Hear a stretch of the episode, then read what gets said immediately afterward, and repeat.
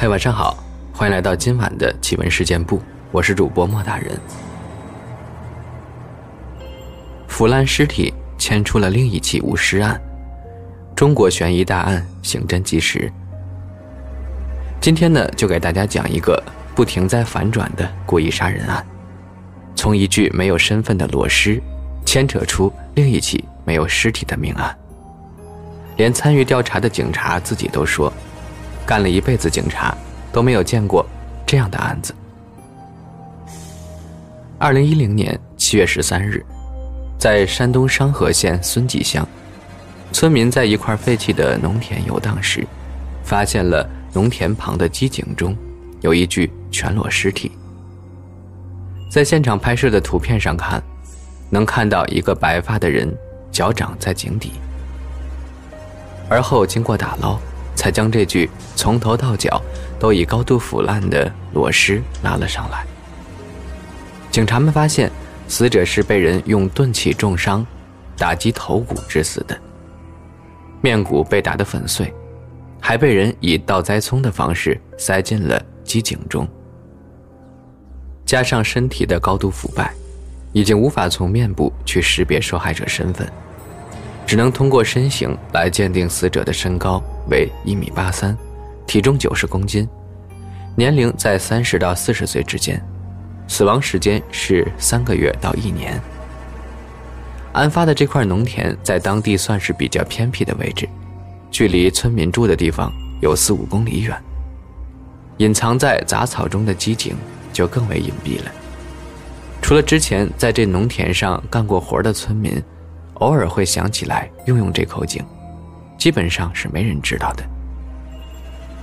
距离案发时间已经过了好长时间，就算当时凶手不小心留下了血迹或是脚印什么的线索，都早已被雨水冲得一干二净。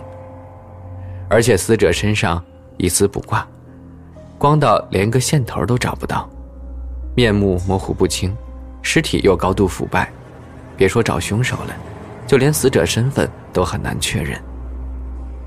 值得庆幸的是，现场的调查并不是一无所获，侦查员们在井底发现了凶器，一把斧子。法医将斧子带回去进行检验，一遍又一遍。还是没能从斧头上发现任何指纹和血迹。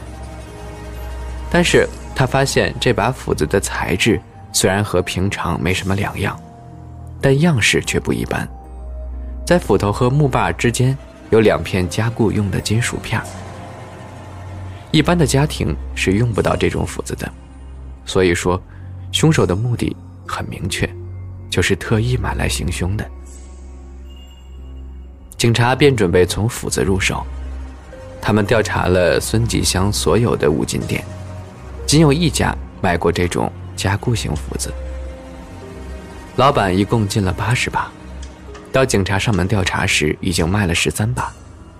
具体卖给了谁，老板记不清了，只知道这批斧子进货的时间是二零零九年十二月底。与此同时，另一组去村里进行。走访调查的警察发现，有村民在二零一零年一月二十八日发现案发的机井旁有暗红血迹。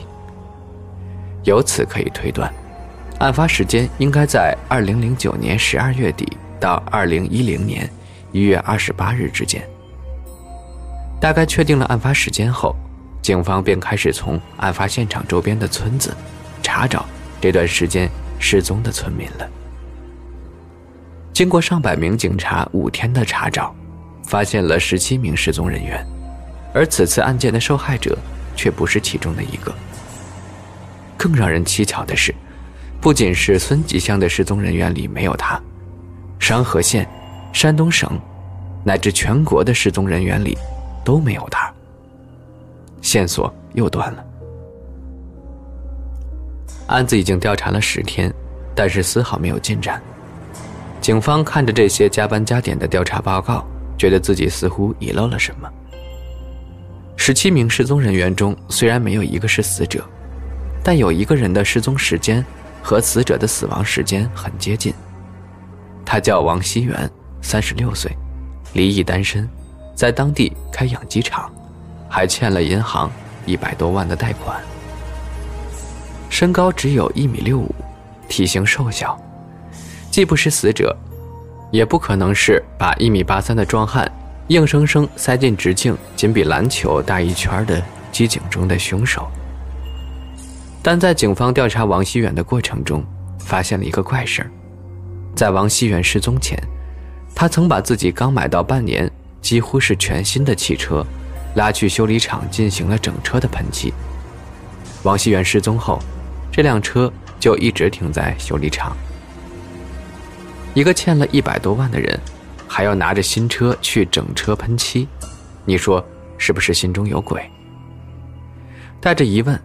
法医和痕鉴技术人员找到了修理厂，在极尽仔细的搜寻后，在后备箱的备胎下发现了一片小树叶，而小树叶上有一处，不对，是有一点类似油漆的印记。警方怀疑这很可能就是血迹。因为时间过去太久，经过反复的尝试，总算将血液中的 DNA 提取成功，并确认就是死者的血液。也就是说，失踪的王熙元曾经拉过死者。调出王熙元的通话记录，发现，在一月份，他曾与两个天津的号码密切联系，其中一个电话在一月二十四日之后就关机了。两个天津号码的持有者，一个叫韩本利，一个叫韩宝山。说巧不巧，两个天津老乡在案发同一时间相约外出打工，只不过。韩本利在一月二十四日与家人失去了联系，因为韩宝山对其说，韩本利去其他地方打工了，便没有再多的追问。而且韩本利的身高也是一米八三。警方赶去了韩本利的家中，进行了 DNA 比对，终于揭开了死者身份，死者就是韩本利。说二十四日见过韩本利的韩宝山，很明显是在说谎。把 DNA 对比的证据摆在他眼前，他承认了。原本俩人都是王熙元雇来杀村中另一名男性张本岭的，给他车上装过定时炸弹，结果炸弹提前爆炸，张本岭侥幸逃过一劫。而后，王熙元把杀人佣金从十万增加到了十四万，但俩人屡次暗杀均未得手，王熙元就不爽了。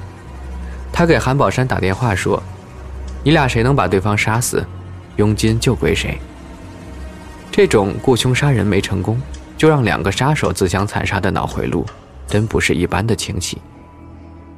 于是，韩宝山拿着原本买来杀张本岭的斧子，杀了韩本利，和张熙元一起开车将其扔进了井中。事后，韩宝山就躲了天井。可以说到这儿，一切都水落石出了。只要抓到失踪的王熙元，案件就可以画上圆满的句号。可愁就愁在案件过去两年，无论是明查还是暗访，这个罪魁祸首王熙元就是找不着。没有通话记录，没有出境记录，银行账户上的钱一个子儿都没少，就连身份证都没有使用过的痕迹。就算再小心，再怎么畏罪潜逃，不可能两年一点生活痕迹都没有吧？所以，警方推测，王熙元很有可能也已经死了。尤其是在王熙元失踪前，他给村中所有的男熟人发的信息更让人怀疑。大家都知道，村里人都比较注重辈分，而这条群发短信中，他给那些叔叔辈的男熟人打的称谓也是兄弟，实在奇怪。警方又再次来到村里，向村民们询问王熙元的下落。只得到一个讯息，在一个下着小雪、有大雾的天气，有人见过王熙元。而二零一零年年初，只有三月九号这一天下过雪，所以王熙元的死亡时间应该就是这天。因为时间对不上，排除了韩宝山杀人的嫌疑，警方将目光锁在了张本岭的身上。在调查韩本利谋杀一案时。张本岭曾说看不起他们谋杀自己的方式，要是他的话，就会把人烧掉。就在这样无意中的一句话，让警方的调查有了新的方向。张本岭在当地做的就是殡葬事业，其中就包括一项，将尸体送入殡仪馆火化。在我国，火化一个人有严格的规定，不是你想火化就能火化的。非正常死亡需要警方开具死亡证明，因病或是自然死亡，就要村委会提供火化证明。在王熙元失踪的当天，警方调出了张本岭当天火化的五具尸体的证明，并没有可疑之处。直到警方把张本岭过去所有的火化名单进行校对，才发现，一个2008年就死亡的老头，在2010年3月9号又被火化了一回。很有可能，当天火化的就是张熙元。警方来到张本岭的家中，问其妻子事发当天家里有什么不一样。他说没什么，就是沙发的坐垫没了。紧接着，警方就在沙发靠背的木条中，发现了几滴属于王熙元的血迹。所有的猜测都得到肯定，就差一个理由了。张本岭认罪。说王熙元买凶杀人，就是因为他和自己老婆张红霞有奸情，两人想弄掉他，好顺理成章的在一起。自己戴了绿帽，还知道对方派人暗杀他，这口气谁忍得了？就把王熙元喊到家里，杀死了对方。之后和朋友李文熙一起将其拉到火化场，利用自己手头上多余的空白死亡证明，顺利将他火化，案件告破。